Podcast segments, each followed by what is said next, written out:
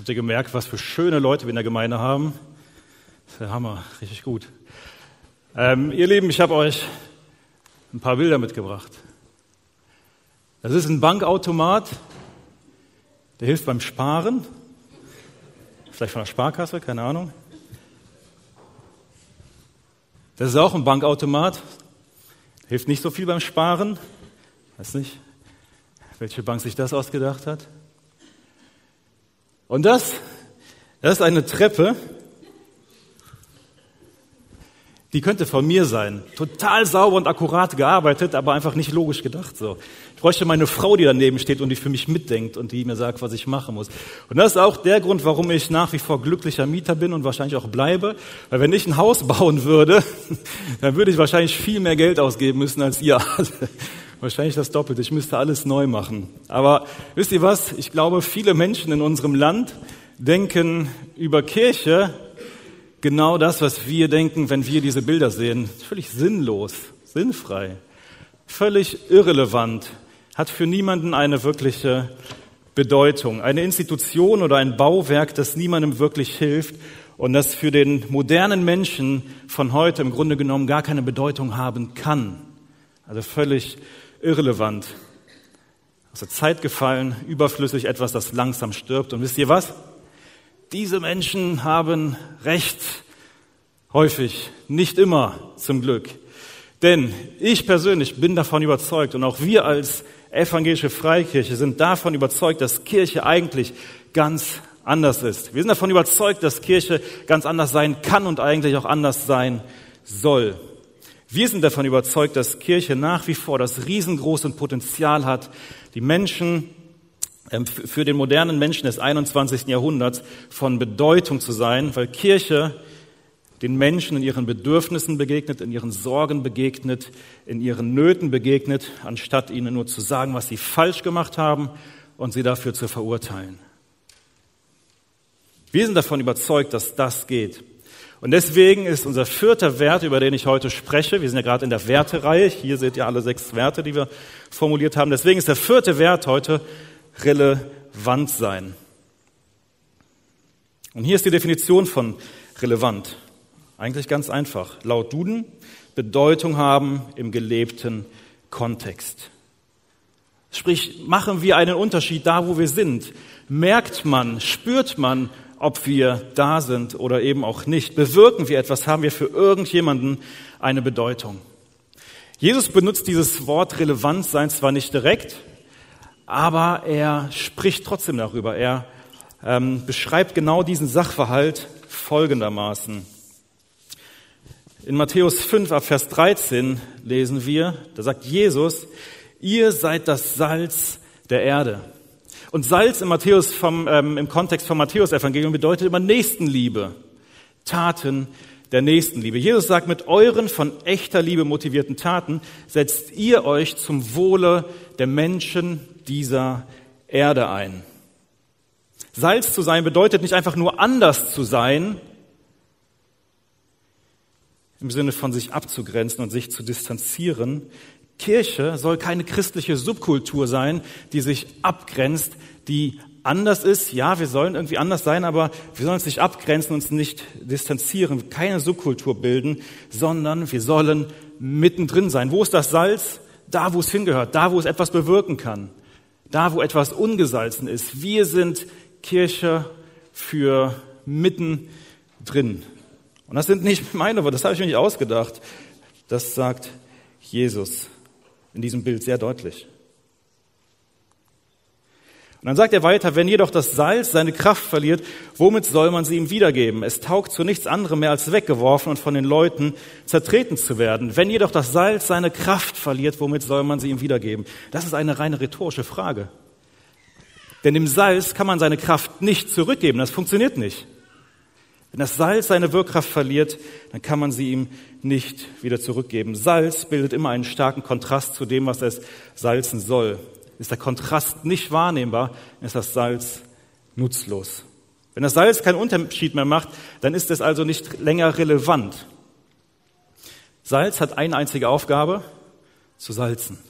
Vielleicht noch zu konservieren irgendwie, aber wir bleiben mal bei dem Bild von Salzen. Salz soll salzen. Und ich habe noch niemanden gehört, der gesagt hat, ach liebes Salz, wenn du nicht mehr so gut salzt, dann benutze ich dich als Deko. Dann sträuche ich auf dem Boden, das sieht nett aus oder irgendwie so. Oder wenn du nicht mehr salzt, liebes Salz, dann schütte ich dich einfach in den Zuckertopf, das sieht ja sehr ähnlich aus, alles irgendwie weiße Kristalle. Oh, fällt schon keinem auf. Nee, das machen wir nicht. Wenn das Salz nicht mehr salzt, wenn das keinen Unterschied mehr macht, dann ist es nicht länger relevant. Das ist genauso hilfreich wie der Staub auf dem Weg. Die Kirche hat die Aufgabe, relevant zu sein. Und genauso wenig wie das Salz bekommt die Kirche einen neuen Auftrag, wenn sie nicht mehr relevant ist. Die Kirche bekommt keinen neuen Auftrag.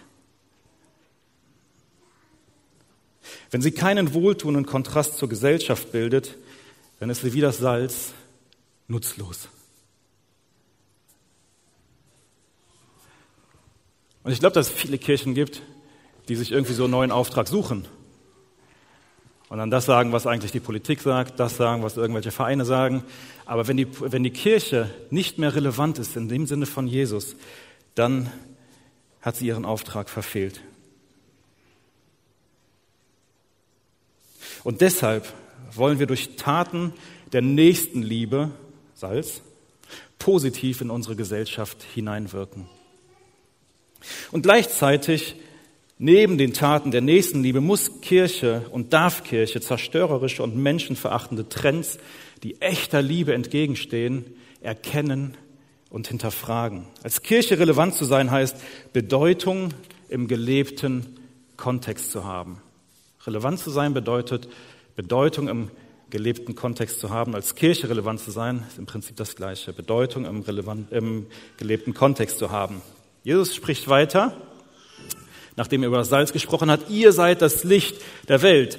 Und jetzt fällt hier eins auf. Jesus sagt doch eigentlich von sich, ich bin das Licht der Welt an einer anderen Stelle. Im Alten Testament wird Jesus von den Propheten als das Licht der Welt angekündigt, das kommen soll. Und jetzt sagt Jesus hier, ihr seid jetzt das Licht der Welt.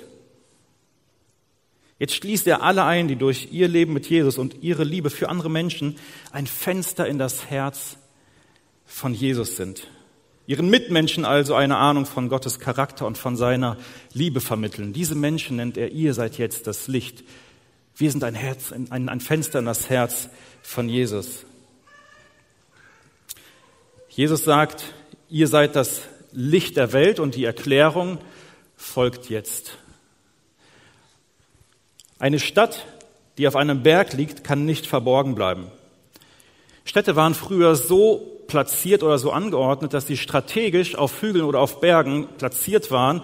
Das hatte viele Vorteile, für allen Dingen für Reisende, die dann vielleicht irgendwie länger unterwegs waren und dann draußen ist es dunkel geworden. Diese Stadt gab Orientierung, das Licht der Stadt konnte man sehen von überall. Diese Stadt gab Schutz und ähm, wie gesagt, gab auf der Reise auch Orientierung. Städte auf Hügeln konnten nicht übersehen werden, strategisch platziert. Vor fast 50 Jahren wurde diese Kirche an diesem Ort strategisch platziert von demjenigen, der die Kirche gegründet hat. Diese Kirche ist ein strategisch platziertes Licht an diesem Ort, um Bedeutung für Menschen in dieser Stadt und darüber hinaus zu haben. Das ist unser Auftrag. Und weil Kirche nicht aus Steinen, sondern aus Menschen besteht, sind auch du und ich strategisch platzierte Lichter da, wo wir sind, um in unserem Kontext Bedeutung zu haben. Weiter sagt Jesus, auch zündet niemand eine Lampe an und stellt sie dann unter ein Gefäß. Im Gegenteil, man stellt sie auf den Lampenständer, damit sie allen im Haus Licht gibt. Dasselbe, was für Städte galt, das galt auch für Lampen. Lampen hat man auch strategisch platziert, nämlich da, wo sie am meisten Nutzen hatten, wo sie das meiste Licht gaben. Lampenöl war nämlich teuer und von daher musste sparsam mit Lampenöl umgegangen werden. Man musste immer gucken, dass das Haus erhellt wurde, denn früher gab es keine Elektrizität, es war dunkel, abends vor allen Dingen.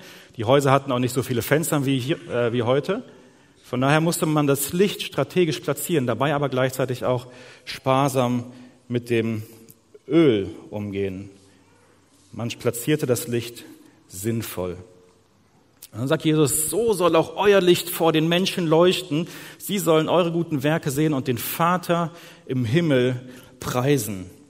Wenn wir als Kirche und auch als individuelle Personen Salz und Licht sind, da wo wir sind, wenn wir Bedeutung haben, dann wird unsere Existenz auf eine bereichernde Art und Weise wahrnehmbar, also spürbar und sichtbar, ganz real zum Anfassen, ganz reale Taten statt bloßer Dogmen und theoretischer Glaubensbekenntnisse. Ihr Lieben, das ist das, wie Jesus seine Kirche definiert. Kirche ist an ihrem Platz immer sichtbar und für ihren Kontext spürbar. Sind wir das? Sind wir das? Die unfassbare Liebe, mit der wir uns von Gott lieben lassen, sucht ihren Ausdruck immer in unserer Einstellung, in unseren Worten und in Taten, die von Liebe motiviert sind. Die unfassbare Liebe, mit der Gott uns liebt, die hat Auswirkungen Auswirkungen auf meine Einstellung, auf meine Worte und auf meine Taten von Liebe motiviert. Und das Ergebnis davon ist, Menschen bekommen die Möglichkeit, Gott zu begegnen und dann in das Leben hineinzukommen, das Gott für sie hat. Und das ist ein Leben, das sich durch ganzheitliches Wohlsein, durch inneres Heilsein, also durch einen umfassenden Shalom-Frieden auszeichnet und immer mehr zu der Person werden lässt, die Gott eigentlich sieht, an die Gott gedacht hat, als er uns gemacht hat. Also eigentlich die beste und gesündeste Person von uns selbst. Da will dieses Leben uns hinführen. Und deswegen ist unser Wert relevant sein. Weil wir dieses Leben auch für alle anderen Menschen haben wollen. Für uns selbst. Wir wünschen es aber auch jedem anderen. Relevant sein. Wir sind Kirche für diese Welt. Sichtbar und schmeckbar. Unsere Existenz muss auf eine bereichernde Art und Weise wahrnehmbar und schmeckbar sein. Wenn wir durch diesen Text gehen, den wir gerade gelesen haben, dann fällt eins auf, nämlich, dass Jesus kein einziges Wort über diese böse, böse Welt verliert. Und schon Jesus lebt in einer bösen Welt. Ich meine, wir haben nette Geschichten in der Bibel, aber das war nicht alles irgendwie so ähm, romantisch, wie Jesus mit seinen Jüngern durch die Gegend gezogen ist und so weiter. Das war eine böse Welt. Jesus hat in einem ganz korrupten und in einem ekelhaften politischen System gelebt. Aber er verliert kein einziges Wort über das korrupte politische System und er kämpft dagegen nicht an, sondern die Betonung liegt auf den guten Werken, nicht auf dem, was schief läuft. Er hat nur dazu aufgefordert, Licht ins Dunkel zu bringen. Wir sind Kirche für diese Welt. Das Problem ist, dass Kirche sich oder dass Kirche dazu tendiert, meistens sich mehr um sich selbst zu drehen, als um diejenigen, die noch nicht da sind, aber hoffentlich irgendwann kommen werden. Das ist seit 2000 Jahren die natürliche Neigung der Kirche. Seitdem es die Kirche gibt, ist das die natürliche Neigung der Kirche, sich selbst, sich mehr um sich selbst zu drehen, als um diejenigen, die noch nicht da sind. Und deshalb müssen wir bewusst dagegen steuern. Wir müssen uns bewusst dafür entscheiden, das nicht zu tun, ohne allerdings natürlich diejenigen nicht aus dem Auge zu verlieren, die schon da sind. Wenn Kirche nicht um ihrer selbst willen existiert, sondern immer eine Bedeutung für den Kontext haben muss, in dem sie existiert, dann ist die Frage, wie machen wir unseren Job? Machen wir als Kirche unsere Hausaufgaben? Wie machen wir unseren Job? Die Kirche und jeder von uns ist nur in dem Maße die Kirche, wie sie den Charakter von Jesus widerspiegelt. Freunde, wir können die besten Angebote hier ähm, anbieten. Ich glaube, wir haben gute Angebote, das versuchen wir, wir bemühen uns. Wir können die sauberste Theologie hier haben und auch da bemühen wir uns. wir können das schönste Kirchengebäude haben, auch da bemühen wir uns. Ist uns nicht so wichtig, aber ähm, wir können, wir können dafür sorgen, dass, dass die, ähm, diese Dinge alle stimmen. Und da bemühen wir uns drum. Aber wenn es für uns als Kirche nicht das allergrößte Anliegen ist, den Charakter von Jesus zu haben, dann können wir hier zumachen. dann können wir uns den Rest auch schenken. Wenn uns für uns als Kirche nicht das allergrößte Anliegen ist, den Charakter von Jesus zu entwickeln, ganzheitlich, als Kirche, dann können wir hier zumachen, dann haben wir keinen Wert, dann haben wir keine Relevanz. Wenn man die Eigenschaften von Jesus aus der Kirche entfernt, ist die Kirche nicht mehr Kirche, denn Jesus macht die Kirche zur Kirche. Wenn die Eigenschaften von Jesus in der Kirche nicht vorkommen, dann werden Menschen, die Jesus suchen und in eine Kirche gehen, ihn nicht finden können. Dann werden sie vielleicht eine religiöse Institution namens Kirche finden, ein Gebäude finden, dann werden sie vielleicht einen christlichen Verein, einen frommen Verein mit christlichen Werten finden, aber sie werden Jesus nicht finden. Wir geben Jesus ein Gesicht.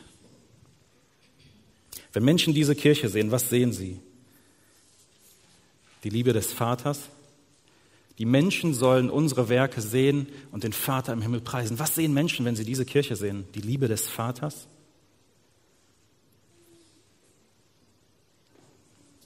Das ist eigentlich der Plan von Jesus für die Kirche gewesen. Wie viel von der Liebe des Vaters sehen Menschen in Siegburg, um uns herum, im Rhein-Sieg-Kreis, da wo wir wohnen, da wo wir arbeiten. Wisst ihr, wieso sich das Christentum in den ersten Jahrhunderten so rasant ausgebreitet hat? In den ersten paar Jahrhunderten war die gesamte bekannte Welt von damals mit dem christlichen Glauben in Berührung gekommen. Also der gesamte Mittelmeerraum, alles, was man bis dato kannte. Und dann ging es weiter bis nach Indien, ohne technische Möglichkeiten. Aufgrund von zwei Dingen. Erstens aufgrund von persönlichen Beziehungen. Der christliche Glaube wirkte im Kontext von persönlichen Beziehungen, von Freundschaften, familiären Beziehungen und so weiter, wirkte er attraktiv, weil er immer Hoffnung vermittelte. Nicht, weil er das System beschimpfte oder gegen die Politik kämpfte, sondern weil der christliche Glaube Hoffnung vermittelte. Das war der Treiber, warum sich das Christ, einer der Treiber, warum sich das Christentum so ausgebreitet hat. Es breitete sich entlang sozialer Strukturen aus, in Beziehungen, wo Hoffnung entstand, in einer sehr, sehr dunklen Welt, inmitten von Christenverfolgung. Es war teilweise eine brutale Zeit, aber den christlichen Glauben konnte nichts aufhalten, weil er Hoffnung vermittelte. Und zweitens, weil die Kirche gesellschaftsrelevant war. Sie hatte eine Bedeutung Sie hatte eine Bedeutung in ihrem gelebten Kontext. Sie machte einen deutlichen, erkennbaren, unspürbaren Unterschied. Und das äußerte sich auf sehr, sehr praktische und eindrückliche Weise, indem Christen dafür bekannt waren, Kinder, die zum, die zum Sterben ausgesetzt wurden, zu adoptieren und ihnen das Leben zu retten. Vor allen Dingen, wenn Kinder das falsche Geschlecht hatten, in Anführungszeichen, wurden sie damals in der römischen Welt einfach ausgesetzt und zum Sterben auf die Straße geschickt. Christen sahen das. Christen haben Kinder adoptiert und ihnen Leben geschenkt.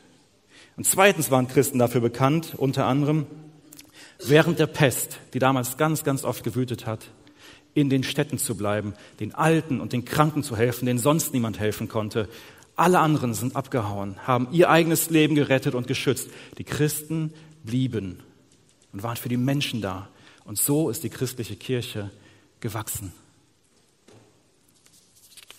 Kirche war relevant. Eine Kirche, die für Gott relevant ist, also eine Kirche, die Salz und Licht ist, ist immer auch eine Kirche, die für die Menschen und die Kultur, in der sie existiert, bedeutsam ist und einen Mehrwert darstellt.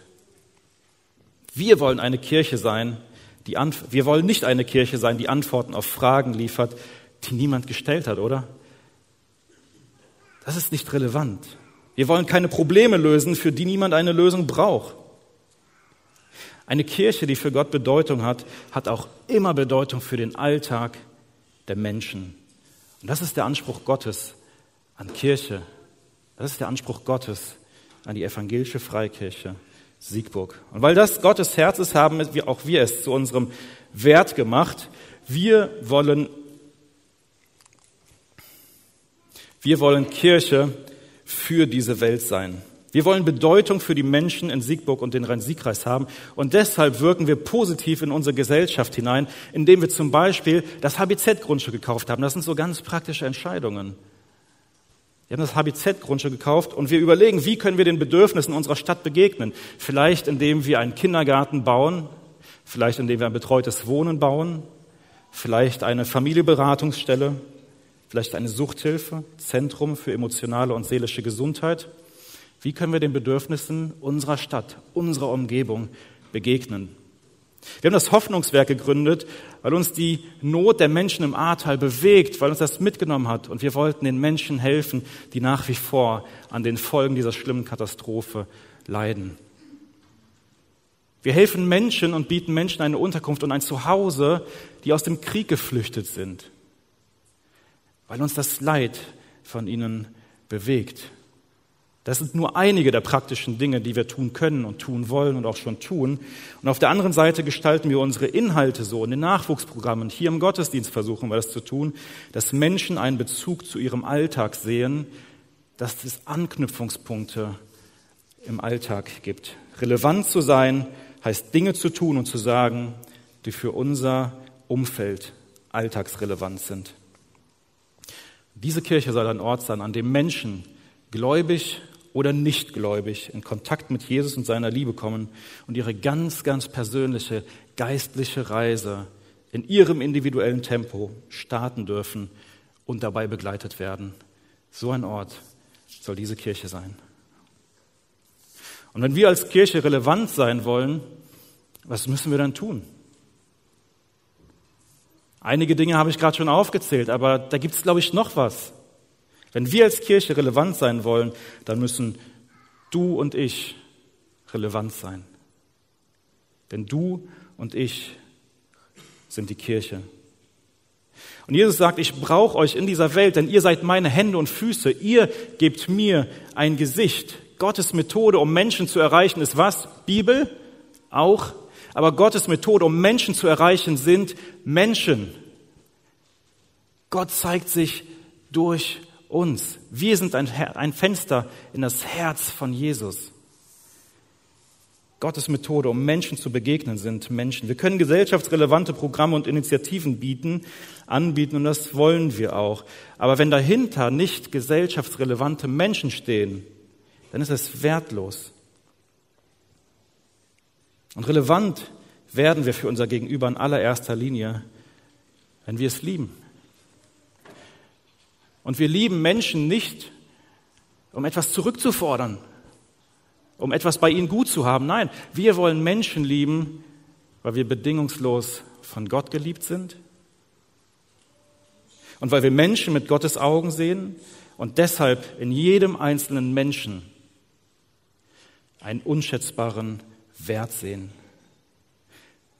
Aber das Ding ist, wir können andere nur relevant lieben, wenn wir uns zuerst lieben lassen. Wenn uns die Liebe des Vaters entzündet hat, wenn wir uns von der Liebe des Vaters, von der Liebe Gottes lieben lassen, denn nur geliebte Menschen können wirklich lieben. Ihr kennt das. Verletzte Menschen verletzen. Frustrierte Menschen frustrieren. Geliebte Menschen lieben. Und Gottes Vaterliebe ist eine Liebe, die unseren inneren Zerbruch wiederherstellen will, die uns innerlich heil lassen werden will. Wenn ich mich von dieser Liebe lieben lasse, dann hat das immer Einfluss auch auf meine Haltung meinen Mitmenschen gegenüber. Dann fange ich an, wirklich verstehen zu wollen. Dann möchte ich mein Gegenüber wirklich verstehen. Gehört zu werden und verstanden zu werden, das ist, das ist, das ist so krass wie Liebe, wenn du jemanden wirklich verstehst, wenn du verstanden wirst, dann fühlst du dich geliebt, dann fühlst du dich gehört. Und dann versuche ich, die Perspektive meines Gegenübers einzunehmen, dann höre ich wirklich zu und dann höre ich auf, schnelle Lösungen zu finden, um Probleme so schnell wie möglich aus der Welt zu schaffen, ohne wirklich zu verstehen, was eigentlich der Punkt ist. Wenn die Liebe des Vaters mich angezündet hat, dann macht das was mit meiner Haltung meinen Mitmenschen gegenüber und wie ich ihnen begegne. Wir gehen nicht nur in die Kirche, wir sind die Kirche. Du und ich. Wir sind die lebendigen Bausteine der Kirche.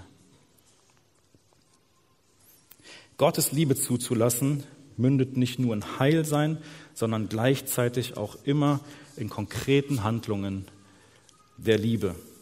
Welche meiner Handlungen führt dazu, dass Menschen in meinem Umfeld Gott sehen? Welche meiner Handlungen führen dazu, dass Menschen Gott den Vater sehen? Mit anderen Worten eigentlich, was bedeutet es in unserem, in deinem und in meinem persönlichen Kontext Bedeutung zu haben? Was bedeutet es in meinem Kontext als Vater, als Ehemann Bedeutung zu haben? Was bedeutet es als Ehefrau, als als, ähm, als Mutter, als Tochter, als Sohn Bedeutung zu haben? Was bedeutet es als Freund oder Freundin Bedeutung zu haben? Was bedeutet es als Kleingruppenleiterin oder Leiter Bedeutung zu haben? Als Nachbar Bedeutung zu haben? Als Arbeitnehmer Bedeutung zu haben? Als Arbeitgeber Bedeutung zu haben? Die Liste könnte man noch so lange fortsetzen. Was bedeutet es in unserem persönlichen Kontext Bedeutung zu haben? Drei praktische Schritte möchte ich uns mitgeben, die uns helfen, Bedeutung in unserem persönlichen Kontext zu haben. Der erste Schritt. Denk darüber nach, was dein persönlicher Kontext ist. Wer sind die Menschen, mit denen du regelmäßig Kontakt hast? Das ist der erste Schritt. Wer sind die Menschen, mit denen du regelmäßig Kontakt hast? Was ist dein persönlicher Kontext? Darüber müssen wir uns erstmal klar werden. Der zweite Schritt ist, lass diese Menschen, mit denen du persönlichen Kontakt hast, regelmäßig an deinem Leben teilhaben und nimm Anteil an ihrem Leben. Lass die Menschen, mit denen du regelmäßig persönlichen Kontakt hast, an deinem Leben teilhaben und nimm Anteil an ihrem Leben. Und der dritte Schritt ist, finde heraus, an welcher Stelle du eine Bereicherung im Leben dieser Menschen sein kannst. indem du genau zuhörst und versuchst zu verstehen. Finde heraus, an welcher Stelle du eine Bereicherung im Leben dieser Menschen sein kannst, indem du genau zuhörst und versuchst zu verstehen. Was ist dein persönlicher Kontext? Lass die Menschen an deinem Leben teilhaben und nimm du Anteil an ihrem Leben und dann finde heraus, wie du für diese Menschen eine Bereicherung sein kannst. Wir sind Kirche für diese Welt. Deshalb lasst uns relevant sein. In erster Linie ist Kirche relevant durch Liebe, haben wir gesehen, mit der sie Menschen begegnet. Menschen, die uns lieben, sind relevant für uns, richtig? Menschen, die uns lieben, sind relevant für uns. So geht es nicht nur dir, sondern so geht es auch den anderen mit dir. Wenn du andere liebst, bist du relevant für sie. Wenn du jemandem mit echter Liebe, mit Annahme, mit echtem Interesse begegnest und Anteil an ihrem oder an seinem Leben nimmst, dann berührst du sein oder ihr Herz, beziehungsweise Jesus tut es durch dich. Jesus berührt das Herz. Und diese Kirche wird nur relevant sein, wenn wir nicht nur Angebote und Programme organisieren, sondern wenn jeder einzelne von uns ganz individuell beginnt selber die Kirche zu sein.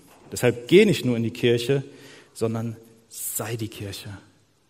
Geh nicht nur in die Kirche, sei die Kirche. Das ist das, was wir sind.